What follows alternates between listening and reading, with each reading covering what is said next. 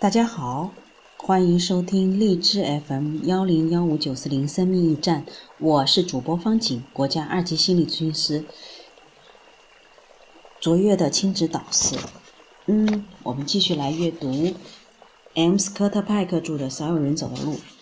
嗯，上一次我们提到了逃避自由。嗯，本章第一部分全部都是关于自律的。自律的三个原则呢，就是推出。推迟满足感，承担责任，尊重事实，保持平衡。还有有网友说：“我真不懂上回的什么叫逃避自由。”嗯，对。好，我们先把它这放在这里，我们继续来做第三个原则：尊重事实。尊重事实是自律的第三种原则。是自律的第三种原则呢？尊重事实意味着如实看待现实，杜绝虚假，因为虚假与事实完全对立。我们越是了解事实，处理问题就越是得心应手；对现实了解的越少，思维就越是混乱。虚假、错觉和幻觉只能让我们不知所措。我们对现实的观念就像是一张地图，凭借这张地图，我们同人生的地形地貌不断的协调和谈判。地图准确无误，我们就能确定自己的位置。知道要到什么地方，怎样到达那里。地图漏洞百出，我们就会迷失方向。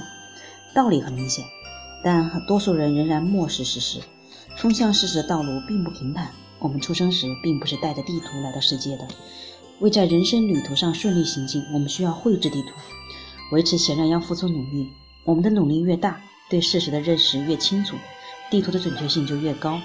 相当多的人却对认识事实缺乏兴趣。有的人过了青春期就放弃了绘制地图，他们原有的地图窄小、模糊、粗劣，对世界的认识狭隘而偏激。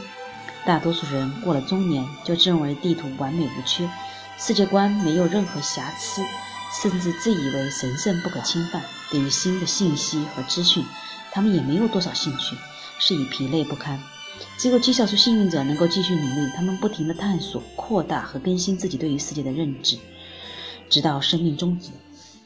绘制人生的地图的艰难不在于我们需要从头开始，而是唯有不断的修订，才能使地图内容详实和准确。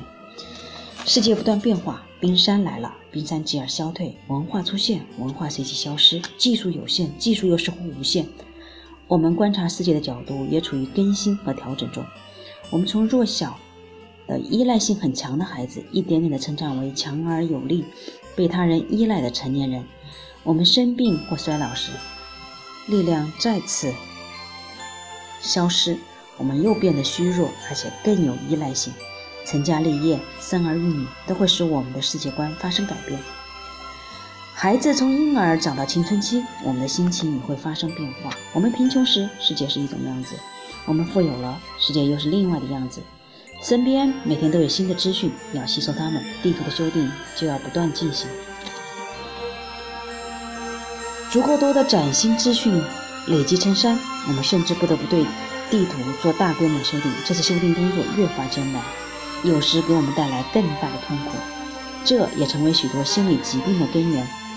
人生苦短，我们只想一帆风顺。我们由儿童成长为青年、中年人乃至老年人，付出不懈的努力，才成就了人生观、世界观的地图，似乎各方面都完美无缺。一旦新的资讯与过去的观念发生冲突，需要对地图大幅度修正，我们就会感到恐惧，宁可对新的资讯视而不见。我们的态度已变得相当奇特，不只是被动抗拒新的资讯，甚至指责新的资讯混淆是非，说他们是异端学说，是来自邪恶势力。我们想控制周围的一切，使之完全符合我们的地图。我们花费大量的时间和精力，远比修订地图本身要多得多。